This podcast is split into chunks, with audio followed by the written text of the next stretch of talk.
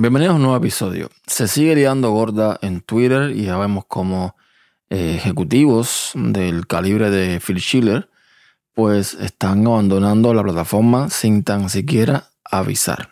Es decir, nos encontramos con un post de Mark Goodman, bueno, mucha gente lo, lo pusieron más tarde, pero lo vi primero con Mark Goodman, donde se veía que la cuenta de Phil Schiller ya no existía, no estaba.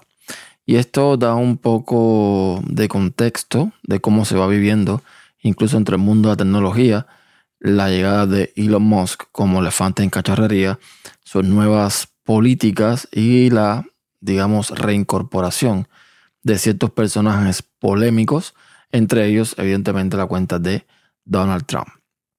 Pero no vengo a hablar de eso, vengo a hablar de una de las consecuencias, y es que como muchos sabemos, la alternativa que están encontrando las personas a Twitter es Mastodon, una red social federada que lleva muchísimos años, bueno, no muchísimos años, pero algunos años dando vuelta por aquí, que algunas veces, en mi caso, pues he intentado, digamos, usar, pero que siempre he terminado volviendo a Twitter porque no todo es tan bello como se pinta en Mastodon. Estoy viendo muchos posts de usuarios de Mastodon que están como invitando a los nuevos usuarios a que entiendan cómo que funciona la red social. Y bueno, escriben estos posts donde les dice cómo, cómo funciona, el ambiente que se respira y todo el cuento. Lo que pasa es que, eh, como ya dije por ahí y vuelvo a decir por aquí, el problema de las redes sociales no son los algoritmos, no es la censura, no es la publicidad, no es eh, la moderación. El problema de las redes sociales son la gente. La gente es muy complicada. Y hoy la gente que quizás abandone Twitter, ya sea porque no funciona como quiere o porque sencillamente no comulga con Elon Musk o lo que sea, va a venir con sus costumbres a Mastodon, por mucho que uno intente enseñarle cómo es que funciona esta red social.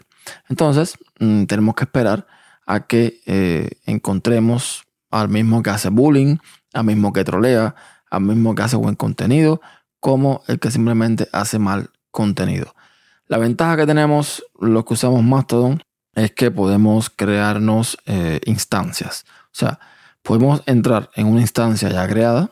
Muchas instancias a veces tienen un, eh, un tópico en específico, son de un nicho en específico Quizás es una instancia para podcasters, o quizás una instancia para, qué sé yo, eh, cocineros, no sé. Eh, puede ser para cualquier cosa.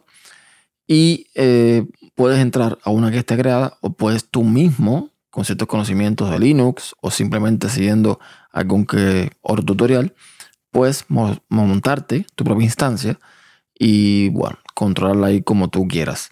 Esto da la ventaja de que en Mastodon, aunque todas las instancias se comunican entre sí, por eso es federada, y podemos ver contenidos de otras instancias, al final nadie puede controlar lo que pasa en tu instancia. Digo, si la instalas tú mismo. Y por otra parte, esto que puede ser bueno, puede ser malo, pues cada instancia tiene su configuración, tiene sus reglas, tiene sus cosas. Y bueno, esto da cierta ventaja para todo el tema de la libertad de expresión y bla, bla, bla. También podemos, evidentemente, bloquear ya sea usuarios o ya sea instancias completas. Pues si no queremos eh, recibir determinado contenido. Y esto ya les digo, según cómo se vea, puede ser bueno, puede ser malo. Pero mi punto es que por mucho que intentemos educar a la gente a que, bueno, llegan a un lugar y no es el comportamiento que encuentran en Twitter normalmente, pues la gente va a hacer lo que les da la gana. Y ojo, eso de que no sea igual que Twitter es entre muchas comillas. Ya expliqué cómo son las instancias y cómo funcionan.